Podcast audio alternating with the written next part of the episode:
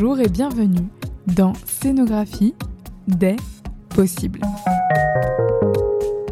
Le podcast qui interroge les créatrices et les créateurs d'espaces éphémères, aujourd'hui à l'heure du digital, de l'immédiat et du spectaculaire. Je suis Clémence Chiron et aujourd'hui je vous propose un focus scénographie et immersion. La définition du mot immersion dans le dictionnaire Larousse, c'est l'action d'immerger ou le fait d'être immergé. L'utilisation du verbe immerger correspond à l'action de plonger entièrement quelque chose dans un liquide et en particulier dans la mer.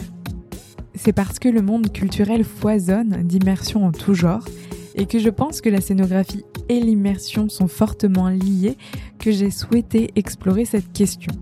Être scénographe, quelle que soit son expertise, c'est aussi proposer un regard global et précis dédié à un univers, un environnement. En tout cas, c'est comme cela que moi, je vois les choses. C'est pourquoi je pense que le monde de l'immersion est passionnant et qu'il entre en résonance avec la conception scénographique d'un lieu qui ne s'arrête pas uniquement à la scène ou à la salle d'exposition. Alors pour en savoir plus, j'ai été interroger Charlotte Amélie Vaux. Et c'est pas parce que euh, moi j'aime par exemple beaucoup euh, avoir des interactions que c'est la meilleure forme d'interaction. On peut imaginer des pièces immersives dans lesquelles certaines personnes vont euh, pouvoir beaucoup interagir, d'autres peu, et en fait ce sera très bien pour, pour tout le monde. Charlotte Améliveau est cofondatrice avec Yann Garot du blog UX Mersive qui explorait les mondes immersifs. Aujourd'hui, en 2021, le duo a mis le blog de côté pour développer des expériences immersives sonores avec leur entreprise Onio. C'est pour leur regard extrêmement précis et global sur les créations immersives en tout genre que je les interroge aujourd'hui. Vous allez voir, ce focus est passionnant et pose de nombreuses pistes de réflexion sur le sujet. Les 30 minutes de focus étant trop courtes, j'ai choisi de couper l'épisode en deux parties. Avec Charlotte Améliveau, on a parlé de ce qu'est l'immersion et de ses différentes formes, de comment on va chercher le sentiment d'immersion et de sécurité émotionnelle face à une création immersive. Je vous laisse découvrir cette conversation. C'est parti et bonne écoute. Bonjour Charlotte Amélie. Bonjour Clémence. Je suis contente de pouvoir vous interviewer ici au 104 à Paris dans le 19e. Donc vous êtes actuellement en résidence. Alors plus précisément, nous sommes incubés, euh, mais on pourra en parler un petit peu, euh, un petit peu après. Ok. On va d'abord parler d'immersion parce que vous avez le blog UX Mersive avec Yann Garot. Est-ce que vous pouvez nous présenter un peu ce média-là? Oui. Alors pour faire un peu l'historique, je pense parce que ça raconte bien euh, la dimension et notre ligne éditoriale. avec Yann, on a travaillé trois ans dans le conseil en innovation à Paris. Et après ce, ces trois ans de conseil, on a eu envie de faire un tour du monde, mais on n'a pas voulu faire les choses à moitié, donc on a fait un tour du monde sur les expériences immersives. Et donc nous, on est venu avec ce regard euh, très tourné sur l'innovation et très tourné sur le design d'expérience utilisateur. Et donc nous avons voulu avoir un regard très transverse, que ce soit dans euh, le retail, dans le marketing, euh, dans les musées, dans la scénographie des musées justement, dans le théâtre immersif, du théâtre dans lequel il n'y a pas de distinction entre la scène et la salle, ou encore des expositions sensorielles. Donc on a voulu vraiment avoir un regard très vaste pour comprendre quel était le lien entre toutes ces expériences aussi différentes les unes que les autres on peut bien se demander quel est le rapport entre un jeu violent en réalité virtuelle et euh, une expérience pour un complètement intime dans lequel on est seul face à quelqu'un. On se dit il y a aucun rapport et en fait si, euh, il y en a un. Et donc nous, nous sommes euh, partis explorer cela. Et donc nous avons euh, tout retranscrit, enfin tout, retranscrit pas mal de nos de nos découvertes dans ce blog et dans ce média. Donc euh, autant des tests d'expérience euh, que des interviews de créateurs, de designers, de chercheurs, d'artistes, que bah, tout simplement aussi des réflexions qu'on pouvait avoir nous, parce qu'en fait on s'est rendu compte que des expériences immersives c'était un sujet qui était assez peu abordé en français. C'est-à-dire qu'il y a beaucoup de ressources qui existent en anglais et celles qui sont disponibles en français vont la plupart du temps être très cloisonnées. C'est-à-dire qu'il va y avoir euh, beaucoup de choses sur la réalité virtuelle, il va y avoir beaucoup de choses sur le théâtre immersif, beaucoup de choses sur les nouvelles formes de marketing, mais pas justement ce regard transverse. Et c'est ce que nous avons voulu créer avec UX Mersive. C'est une réponse très longue, je suis désolée. Non, mais c'est très bien. C'est, mais justement, c'est intéressant parce que ce décloisonnement, il, il, il, a de la force parce que je, vous parlez d'immersion à chaque fois, quel que soit le, le lieu où l'immersion est possible. Et je me demandais quelle était votre intuition au départ. Enfin, qu'est-ce qui a fait que vous êtes dit, on va aller sur l'immersion? Alors, euh, en fait, ça s'est pas fait de manière très naturelle ou très spontanée. Concrètement, en fait, avec Yen, on, voulait faire un tour du monde avec un sujet et on savait que ce serait quelque chose qui qui soit lié, qui, qui serait lié de près ou de loin avec euh, avec l'innovation. Euh, on a exploré pas mal de sujets et euh, il se trouve que l'immersion c'était à la croisée de plein de choses, de l'innovation bien sûr, mais aussi Yann est passionné de jeux vidéo. Moi, je suis passionnée d'art vivant et principalement de la danse. Et en fait, on s'est on s'est rendu compte que l'immersion c'était à la croisée de tout ça et que en fait on pouvait vraiment conjuguer toutes nos passions euh, dans euh, dans ce sujet. Donc ça s'est fait un petit peu euh, au fil de de recherche. On a vraiment exploré, retourné l'internet à la recherche d'un sujet qui qui pouvait qui pouvait nous plaire. Et une fois qu'on l'a qu'on a trouvé celui-là, c'était une évidence. En revenant de votre tour du monde, que cette évidence, elle était toujours là, encore plus présente ou euh, comment c'était du coup est-ce quelle est la différence entre le avant et après le voyage? Une très très grande découverte et euh, en vrai l'immersion euh, enfin même des chercheurs qui travaillent dessus depuis des années n'ont toujours pas résolu la question de qu'est-ce que c'est l'immersion, comment on la mesure, etc. donc oui, clairement un, un, grand un grand coup de cœur. on se rend compte qu'on peut créer tellement de choses et qu'on peut emmener les gens tellement loin. Et surtout, l'immersion c'est avant tout un, un, outil, donc on peut en faire absolument ce qu'on veut peut euh, retourner les gens et faire du brainwashing, euh, comme on peut les émerveiller ou créer des expériences intimes. Euh, enfin, voilà, on peut en faire absolument ce qu'on veut. Et nous, on a quand même découvert des expériences qui ont été magnifiques. Et donc nous, quand on est revenu de de ce tour du monde, on a eu envie bah, de aussi donner des étoiles dans les yeux à des à des personnes et à créer nos propres nos propres expériences et créer en fait un nouveau format d'évasion, d'exploration, de bah, artistique tout simplement dont on parlera tout à l'heure un mm. petit peu. Euh, alors pour revenir sur euh, la définition des expériences immersives, quelle est-elle? Comment on peut définir euh, une expérience immersive de manière générale? Alors le premier, euh, le premier euh, mythe entre guillemets un peu à, à casser, c'est que, euh, enfin, quand on pense immersion, on pense tout de suite réalité virtuelle. En fait, l'immersion c'est un sentiment. Donc c'est un sentiment que vous avez ressenti enfin que tout le monde a déjà ressenti dans sa vie des dizaines et des centaines de fois. Euh, donc c'est les moments où quand vous lisez un livre, vous êtes complètement happé dedans, quelqu'un vous appelle et vous ne répondez pas, ou vous mettez du temps à répondre parce que vous êtes dans le livre. C'est quand vous regardez une série et que frénétiquement attendre l'épisode suivant, c'est insoutenable. C'est quand vous regardez un film et que vous pleurez, que vous riez ou que vous êtes en colère contre un personnage quand bien même ce personnage est totalement fictif, en fait, vous y croyez et vous vivez euh, cette expérience de manière très intense. Pareil, quand vous êtes devant un coucher du soleil absolument incroyable, ou même quand vous êtes dans une fête avec des amis et que vous oubliez le temps qui passe, quand vous regardez un spectacle qui est absolument incroyable, c'est un sentiment d'immersion. Donc c'est le moment en fait où on oublie tout ce qui nous entoure et que l'expérience qu'on est en train de vivre prend le dessus sur absolument tout. Et donc, quelles sont les cinq formes d'immersion qui existent? Oui, et donc effectivement, la définition première qui est dans le Larousse que tu as donné euh, tout à l'heure est très euh, physique. Et justement, euh, quand on, on, tire un peu le sens métaphorique de ça, il y a une définition d'une chercheuse qui s'appelle Janet Murray qui en parle assez bien et donc qui dit c'est la sensation d'être entouré d'une toute autre réalité, aussi différente que l'eau et de l'air qui envahit toute notre attention, tout notre appareil perceptuel. Et donc on voit vraiment qu'on rentre dans un autre monde et qu'on oublie le monde premier qu'on a euh, qu'on a quitté et que toute notre attention est prise. Et en fait, c'est vraiment une notion d'attention qui est plus importante dans la notion d'immersion. Par rapport à l'attention, on, a différentes formes d'attention. Aujourd'hui, on, est dans une attention très très flot, enfin pas flottante, mais très comme avec des pics où on est, on est attentif très peu de temps. Ouais il y a différentes formes d'attention, des attentions plus longues ou des attentions plus courtes sur les alors c'est plutôt que euh, en fait quand on va créer une expérience immersive ah oui alors parce que j'ai parlé euh, donc le sentiment d'immersion qui qui est naturel et que voilà c'est un sentiment qu'on a. Et quand on va créer des expériences immersives on va vraiment concevoir toute une expérience on va la designer pour créer et aller chercher volontairement ce sentiment d'immersion voilà, comme je vous ai dit, euh, quand on regarde un coucher du soleil magnifique, on est en immersion. Donc on va se dire à quoi bon créer des expériences immersives si on en a euh, assez euh, assez facilement? En fait, c'est juste qu'on peut aller le chercher le chercher volontairement et ce qui donc il n'y a pas de gradient, il n'y a pas une définition universelle non plus qui permet de dire bah ça c'est immersif, ça c'est pas immersif.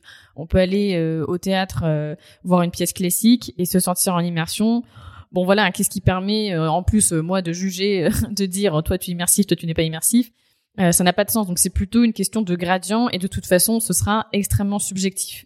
Donc nous, après ce qu'on a vu, est-ce qu'on a sorti du, du, tour du monde en termes de méthode C'est plutôt euh, comment on peut optimiser et aller chercher le plus possible ça.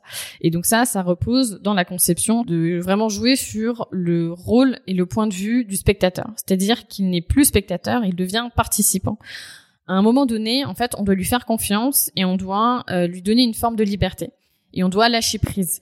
Et ça, c'est quelque chose qui se retrouve autant dans un film en réalité virtuelle, par exemple, dans lequel en fait vous allez avoir le, masque euh, sur les yeux, mais euh, dans la plupart des films qui sont en 360 ou même à 180 degrés, mais en fait le, le spectateur, enfin le participant peut décider de regarder à droite ou de regarder à gauche, alors que l'action elle se passe de l'autre côté. Mais en fait, il regarde ce qu'il veut. Donc c'est une construction complètement différente euh, d'un film classique. Pareil, euh, dans du théâtre immersif, euh, vous avez les participants, dans certaines formes, sont libres d'aller là où ils veulent. Et donc si moi j'ai décidé que j'allais aller dans une pièce où il y aurait personne et passer trois quarts d'heure à fouiller tous les placards, ben en fait j'ai le droit. Et tout autant, bah, peut-être que je suis en train de rater Hamlet qui fait sa grande sa grande déclaration, eh ben c'est pas grave. Moi, j'aurais vécu mon expérience d'une autre manière et j'aurais tout autant apprécié. Donc en fait, c'est ça qui est très dur en tant que créateur, c'est de se dire ok, je dois faire une forme de confiance, lâcher prise, donner cette forme de liberté et en fait les personnes vont jouer avec ça. Donc toute la question c'est comment est-ce que je donne ce sentiment de liberté, comment est-ce que les gens ont leur propre point de vue et peuvent se créer leur propre histoire euh, tout en les guidant un minimum parce que si on lâche juste les gens dans la nature, euh, bon, ils vont rien comprendre quoi. Donc il faut quand même trouver ce juste équilibre entre voilà je guide quelque chose et je crée pour son point de vue, pour lui, ça va avoir un rôle hyper important dans le design de mon expérience. Euh, et en même temps, bah en fait, à un moment, euh, s'il a envie de faire autre chose, bah, il fera autre chose et je pourrais pas l'en empêcher. Et ça fera partie de l'œuvre. Et donc vous parliez dans une de vos newsletters, euh, non ou sur un article de blog, je sais plus, du, des SAS avant l'immersion. Comment ça se passe? Parce que un spectateur, comme vous le dites, n'est pas lâché dans la nature euh, de l'œuvre immersive. C'est quoi le processus, on va dire, type? Il y a Ouais, il y a a pas de processus type. en fait, ça va tellement dépendre aussi des formes d'expériences que vous créez. Il y a des expériences euh, immersives qui se font en ligne, a des expériences immersives qui se font dans un dans des dans de la réalité virtuelle ou augmentée, il y a des expériences qui se font dans des escape games, dans des musées, en fait, il y a dans même dans des espaces complètement libres euh, dehors euh, dans la ville. La question à se poser, c'est vraiment, c'est un peu les règles de base du, de design, c'est quels sont mes points de contact avec euh, mon participant avant qu'il arrive, et comment est-ce que dès le premier point de contact, donc dès le moment où il prend connaissance de mon œuvre, de mon univers, il va pouvoir s'en imprégner, et surtout, on va, il va comprendre qu'il a un rôle à jouer et qu'il va pas être juste un spectateur. Donc, qu'est-ce qu'on attend de moi? Il y a des œuvres aussi qui vont demander un, un rôle plus ou moins important. Par exemple, dans euh, euh, des expositions plus sensorielles ou 360 pour nous les plus poussées dans ce dans ce sens-là c'est euh, celle de Team Lab Planète au Japon. Là vous n'avez pas un rôle fondamental c'est-à-dire que en fait il va rien se passer. C'est une œuvre extrêmement contemplative vous vous baladez dans les espaces, donc vous avez les pieds dans l'eau, vous avez des lumières tout autour de vous, vous pouvez toucher des ballons, enfin, il n'y a pas d'action à proprement parler, mais vous êtes libre de faire ce que vous voulez. Et d'ailleurs, eux, l'expérience, elle est incroyable, mais le sas d'avant et le sas d'après est absolument horrible.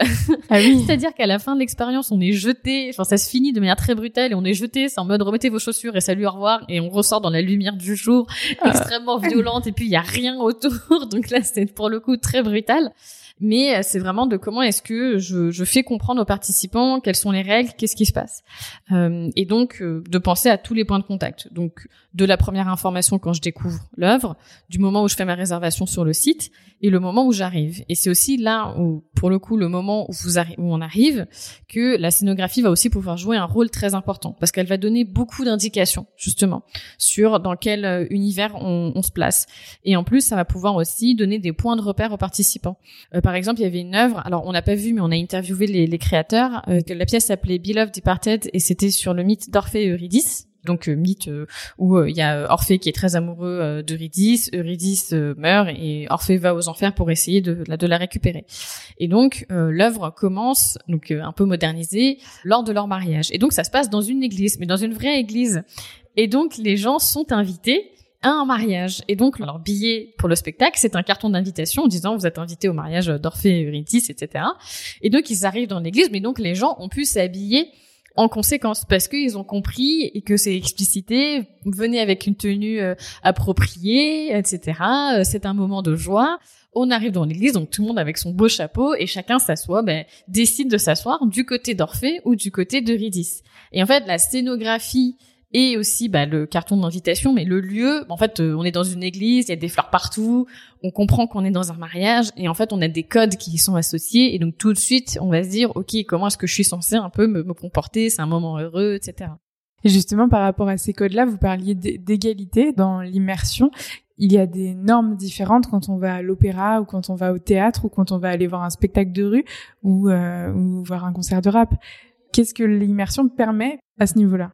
Alors ça, effectivement, c'est euh, toute la question de, de l'inclusion de manière générale, donc qui est comment est-ce que je fais en sorte que n'importe quel public peu importe son, bagage, euh, puisse pleinement profiter de l'œuvre.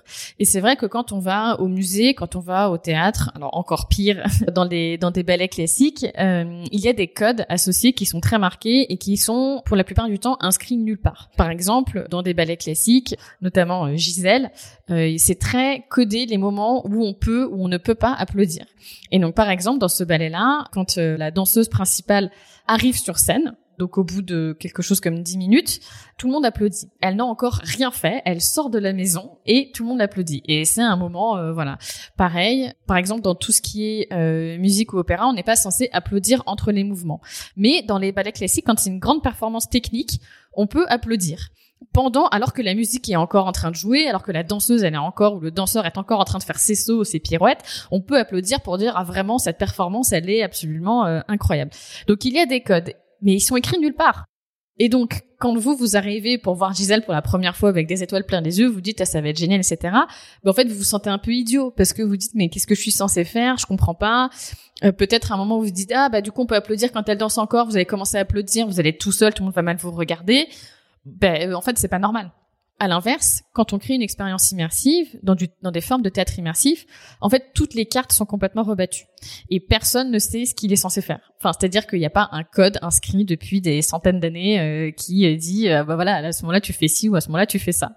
Et ça permet justement de pouvoir remettre tout le monde sur le même sur le même niveau et de dire ok ben que toi tu aies l'habitude d'aller au théâtre toutes les semaines ou que toi tu n'y aies jamais mis les pieds, eh ben en fait vous allez pouvoir apprécier l'œuvre de la même manière. Et pareil, on va pouvoir imaginer tout un tas de formes d'interaction qui vont être différentes et qui vont être pouvoir adapter selon euh, selon les profils. Et c'est pas parce que euh, euh, moi j'aime par exemple beaucoup avoir des interactions que c'est la meilleure forme d'interaction. On peut imaginer des pièces immersives dans lesquelles certaines personnes vont pouvoir beaucoup interagir, d'autres peu, et en fait ce sera très bien pour pour tout le monde. Ok, donc et par rapport à cette interaction entre les spectateurs, vous en avez vu plein de sortes. Comment réagissent les spectateurs les uns avec les autres? Alors ça, c'est le plus difficile Là, c'est vraiment euh, spécifique au théâtre immersif. Et en fait, ce que nous, ce que nous ont dit les créateurs de, de théâtre immersif, c'est que le bon ratio pour créer un sentiment d'immersion fort, euh, c'est un acteur pour dix participants. Donc, euh, ça fait beaucoup d'acteurs, peu de participants, ça dépend comment on le voit. mais donc, c'est un des gros problèmes de, du théâtre immersif en termes de, de coût de production et donc souvent de coût du billet. Ça, c'est, c'est une grosse, une grosse difficulté. Et justement, le plus difficile, c'est de faire, de, de faire en sorte que les gens se sentent assez à l'aise pour vraiment incarner leur rôle et pouvoir interagir entre eux en tant que personnages et pouvoir tomber un petit peu le masque. Après, ça dépend vraiment euh, des, des pièces de théâtre. Euh, par exemple, euh, une qui est très très connue, qui s'appelle Sleep No More et qui joue à Londres, à New York et qui a joué un petit peu aussi à Shanghai. Euh, dans cette pièce-là, euh, les participants ont un masque blanc sur les yeux qui permet de développer une forme d'anonymat très forte et aussi un sentiment de sécurité, mais aussi une, forme de voyeurisme qui est rendu possible. Mais c'est ce que va chercher euh, cette œuvre. Et là, en fait, les personnes ne doivent parler. Ni les participants, ni les danseurs ne parlent. Et donc, les participants entre eux, en fait, sont très marqués parce que bon, bah, on a un masque, donc on va pas vraiment interagir entre nous. À l'inverse, dans la pièce Memento Mori, par exemple, de cinquième acte, donc qui avait joué à Meudon euh, proche de proche de Paris. Euh, là, les participants euh, mènent une enquête. Et donc, il y a eu un crime dans une maison, et donc on peut aller suivre les personnages, et ensuite on peut leur poser des questions. Et là, entre nous, en fait, on a justement ce flou entre c'est un peu nous dans la réalité, et en même temps on joue un petit peu un personnage. Et donc là, on peut on arrive assez bien justement à se prendre au jeu et à se dire ok qu'est-ce qui s'est passé, à poser des questions, à, discuter les uns avec les autres. Et comme là on est un peu nous-mêmes, c'est aussi un peu plus facile pour nous de se de se prendre de se prendre euh, au jeu. Et donc euh, en fait ce qui, ce qui me pose question aussi par rapport à l'immersion, c'est que parfois on peut se sentir à fond immergé dans quelque chose et en fait euh, en quelques secondes en sortir et être complètement extérieur alors que tout bouillonne autour de nous. Ou inversement euh, ne pas du tout être dans un contexte d'immersion et se sentir euh, plongé quelque part dans un espace ou dans un environnement ou dans l'espace mental. Je sais pas je me demandais est-ce que ça marche toujours ou est-ce que ça dépend aussi du conditionnement entre guillemets de du spectateur? Bon on parlait tout à l'heure du processus d'immersion mais alors effectivement, il y a plein de, il y a plein de choses qui vont, qui vont participer à ça. Euh, la première, c'est qu'effectivement, c'est euh, l'immersion, c'est extrêmement subjectif. Euh, et donc, par exemple, il peut y avoir des, des pièces sur un sujet. Moi, ça va pas du tout me parler. Ça va parler beaucoup à d'autres, par exemple. Et donc, moi, je vais rester un peu extérieur à, à l'œuvre. Et ben, c'est comme ça. Et c'est pas, c'est pas la fin du monde, quoi. après, il y a aussi autre chose, c'est que ben, si votre votre expérience a été pas très bien conçue, et qu'à un moment on se rend compte qu'il y a un gros défaut on se rend compte des mécaniques, effectivement on va sortir de l'expérience. Euh, c'est comme si euh, vous alliez dans un parc d'attractions ou euh, et que vous êtes, euh, je sais pas, dans le parcours d'attente de Osiris et qu'il y a toutes ces toutes ces fresques qui sont qui sont faites au mur et qui voilà qui renvoient à l'univers et que bah, d'un coup, je sais pas, vous voyez une porte cachée, quelqu'un en sortir, ça casse tout. Ou alors que vous voyez que euh, bah, c'est du carton pâte et que effectivement derrière il euh, y a rien. Ou que il bah, y a un graffiti dessus. En fait ça va tout de suite vous refaire vous rappeler en fait que tout est faux et donc l'illusion se casse.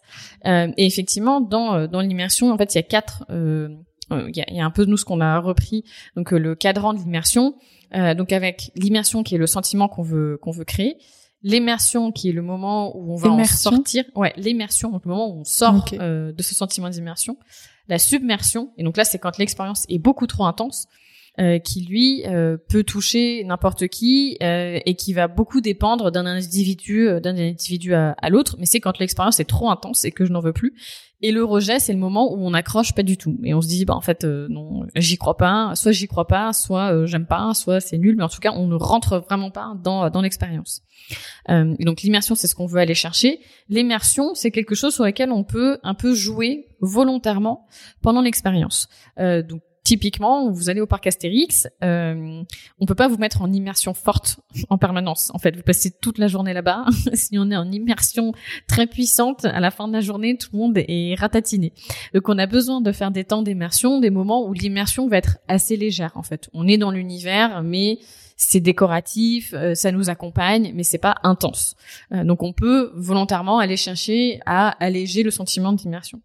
La submersion, en revanche, il faut vraiment l'éviter le, plus possible euh, parce que là, en fait, c'est un défaut de conception et que vous avez mal réglé, mal protégé en fait tout ce qui est autour de la notion de, de sécurité physique et émotionnelle de vos de vos participants. Donc, par exemple, ce serait quoi? L'exemple le plus le plus flagrant, c'est quand vous faites une expérience d'horreur et que, ben, en fait, il y a des gens qui ne supportent pas quelque chose. Mais même des expériences qui vont être euh, assez euh, assez légères. Par exemple, nous, euh, avec Onio, avec l'arbre au soleil, c'est une œuvre. La création pour laquelle vous la création qu'on est en train de faire, c'est une œuvre qui est donc nous notre une inspiration très forte, ce sont tous les univers de Ghibli. Donc mon voisin Totoro, le château dans le ciel, etc. Donc des univers très poétiques et qui vont parler aux enfants et aux, et aux adultes on a fait écouter à plusieurs à plusieurs personnes et là il y a, dernièrement il y a une petite fille de 11 ans qui est venue donc qui est pas non plus toute petite, mais c'est vrai que donc euh, c'est une expérience, on conseille de la vivre les yeux fermés. Et nous, c'est sur du son spatialisé. vous allez vraiment avoir l'illusion que tout se passe autour de vous et que quelqu'un, à un moment, va vous parler très proche à l'oreille, va s'éloigner, etc. Et à un moment dans l'expérience, cette petite fille avait très peur, alors qu'il se passait pas grand chose en fait, mais elle entendait une voix très forte tourner autour d'elle. Et même si c'était une, une voix tout le monde nous dit c'est grand-mère feuillage. Donc c'est pas une voix agressive mais c'est une voix qui est présente. Et puis on est dans un arbre donc il se passe quelque chose d'assez mystérieux de très étrange etc et en fait elle était terrorisée. Et elle osait pas ouvrir les yeux. Et donc bah donc euh, on est je suis venue la voir parce qu'en fait l'illusion est tellement forte. C'est comme ceux qui n'ont jamais testé de réalité virtuelle quand il y a des expériences hyper euh, qui font peur en réalité virtuelle, mais même de vertige où on est tout en haut d'un building, etc. Euh, quand on n'a jamais connu, on n'a pas le réflexe de fermer les yeux ou d'enlever le casque. En fait, on se sent coincé. Et en fait, elle, elle a eu la même chose sur le sur le casque. Elle tournait la tête elle essayait d'éviter la voix, mais elle, n'arrivait pas, en fait. Et elle a pas pensé à ouvrir les yeux. Et donc, très rapidement, moi, je suis venue à côté d'elle, je lui ai enlevé le casque, et je lui dis, ouvre les yeux, t'inquiète pas, etc., ça va bien se passer. Et donc, ça, c'est effectivement comment est-ce qu'on fait en sorte que tout le monde puisse vivre pleinement l'expérience. Les adultes, ils comprennent très bien que quand on leur invite, on leur dit, l'expérience se vit mieux les yeux fermés, parce que la magie va se déployer autour de vous, vous allez entendre la forêt prendre vie, vous allez entendre une biche chamane, vous allez être transporté ailleurs en fait, ils comprennent très bien que effectivement, s'ils ouvrent les yeux, ben, ils vont voir qu'ils sont pas dans la forêt et qu'il n'y a pas de biche autour d'eux. Donc, ça va casser un peu l'illusion. Mais il y a des participants, on a vu pendant les expérimentations, ben, ils ouvrent les yeux parce qu'ils ont envie de voir euh, la sculpture de cet arbre lumineux qui est au milieu et qui va briller différemment pendant l'expérience, parce que toute l'expérience, euh, il est question de le, de le raviver, donc des moments les lumières sont plus fortes. Il y a quelques participants qui se disent, bah moi j'ai envie de regarder à quoi ça ressemble et puis euh, je m'en fous, j'assume quoi. Et il n'y a pas de souci en fait, parce que encore une fois, on leur fait confiance. Et s'ils ont trouvé ça beau et qu'ils ont aimé, qu'ils ont été dans l'expérience, c'est très bien. Mais comment est-ce qu'on explique à un, un, plus jeune public que, bah, en fait, s'ils ont peur, ils ouvrent les yeux? Et donc là, la difficulté, c'était que c'était un groupe qui était mixte, adultes et enfants. Donc on a, on a dit au départ, vous pouvez ouvrir les yeux, mais la petite fille, elle était dans l'expérience. Et elle a oublié qu'on lui a dit au départ, tu peux ouvrir les yeux. Et donc, euh, bah ça, c'est aussi nous un apprentissage qui, qui est important de se dire, bah, les moments où on les fait avec les enfants, bah, il faut pas, il faut que l'environnement il soit, il soit, il soit très sécurisant. Il faut que le médiateur ou, la médiatrice qui soit présente reste vraiment à côté d'eux et surveille toujours tout le temps ce qui se passe. En fait, la façon dont on l'a conçu pour les pour les adultes, les gens sont beaucoup plus euh, beaucoup plus autonomes. C'est justement c'était une question que je voulais vous poser sur sur la, les émotions parce que selon la capacité d'être émotif de chacun ou selon plein d'enjeux, on peut très facilement tomber dans, dans quelque chose euh, qui, qui prend vachement au trip euh, oui. avec. Euh, ouais, c'est vrai que l'immersif va créer tout de suite une proximité très forte parce que justement vous êtes plus spectateur, vous êtes participant, donc vous prenez part un peu à, à ce qui se passe ou vous êtes témoin, mais il y a c'est un peu la catharsis, hein, mais vraiment d'un point de vue extrêmement extrêmement proche quoi. Euh, et donc justement, euh, ça me fait penser à plusieurs choses. Donc il y a ce, ce metteur en scène euh, Simon Anoukai qui nous racontait aux États-Unis qu'il avait monté une pièce sur des mythes sur des mythes grecs et donc chaque groupe de participants suivait un personnage. il y en avait notamment un sur Médée. Donc Médée qui tue qui tue ses enfants pour se venger de, de son mari Jason. Et en fait, il y a une participante qui s'est retrouvée en larmes et qui a suivi du début à la fin euh, toute la pièce. Mais donc quand elle a commencé à pleurer, euh, enfin de manière euh, évidente, il s'était passé un truc quoi, dans sa dans sa vie, il y avait quelque chose. Et en fait, ce qu'ils ont fait, c'est qu'il y a quelqu'un de l'équipe, parce qu'il y a toujours quelqu'un qui surveille que tout va bien, quelqu'un de l'équipe qui s'est mis à côté d'elle qui lui a mis la main sur l'épaule et qui lui dit est-ce que ça va, est-ce que vous voulez rester, est-ce que vous voulez partir? Et elle a dit je veux je veux rester, mais rester avec moi. Et en fait, ça permet d'avoir un accompagnement comme ça. Mais en fait, on ne sait jamais. Et ça, c'est une règle vraiment que tous les créateurs nous ont dit. En fait, on ne sait jamais comment vont réagir les participants. On ne sait jamais quel va être un trigger pour eux. Et en fait, il y a cette proximité qui est tellement forte, euh, on peut pas euh, on est obligé de se dire, euh, on ne sait pas comment les gens vont réagir et il faut anticiper des cas improbables. Et donc, euh, bah voilà, il y a toujours de euh, comment est-ce que quand une situation commence à déraper, on peut assurer un filet de sécurité et toujours faire en sorte que les gens puissent sortir de l'expérience ou en tout cas se sentir rassurés. Alors, et l'autre point, c'est que, euh, donc, qui est un peu en lien avec euh, avec le point précédent, c'est que, en fait, la notion de sécurité dans l'immersion, c'est pas une notion de sécurité, euh, on va dire juridique ou de norme. la notion de sécurité, c'est qu'est-ce que je suis prêt à risquer et dans laquelle je suis encore dans ma zone, à moi personnelle de de confort et jusqu'à où j'ai envie d'aller un peu plus loin. Et c'est-à-dire que typiquement aux États-Unis, il y a des expériences d'horreur hyper hardcore. Vous imaginez le pire, bon bah c'est encore pire et c'est encore pire que du pire quoi. c'est vraiment c'est de la torture quoi. Enfin globalement. Ah, non non non non, jamais de la vie que j'ai pas du tout vécu. Enfin donc euh, il y a un, un site d'ailleurs si ça vous intéresse, c'est hyper intéressant en revanche à, regarder.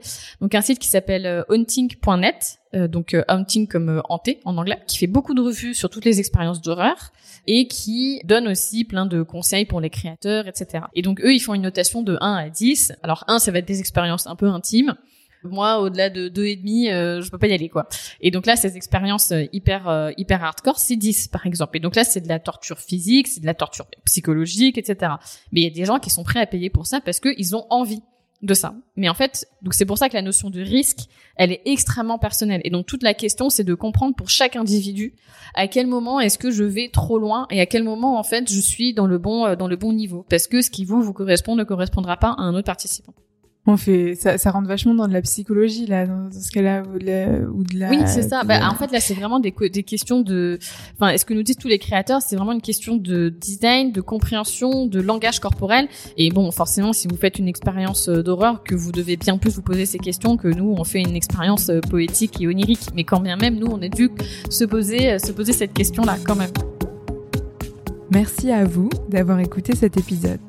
Merci à Charlotte et Méliveau pour ce début de conversation passionnant et merci à Yann Garot également pour leur confiance à tous les deux. Vous trouverez en détail de l'épisode tous les liens que nous avons évoqués ensemble. Je vous laisse patienter quelques semaines et on se retrouve début janvier pour la suite de cet épisode qui explore les mondes immersifs avec le prisme de la scénographie. Parlez-en autour de vous, abonnez-vous et faites-moi vos retours. Vous pouvez aussi laisser des étoiles sur Apple Podcast, ça aide à être référencé. La musique est de Anna Lampsous. En attendant, je vous souhaite de continuer d'explorer vos possibles. Merci pour votre écoute et à bientôt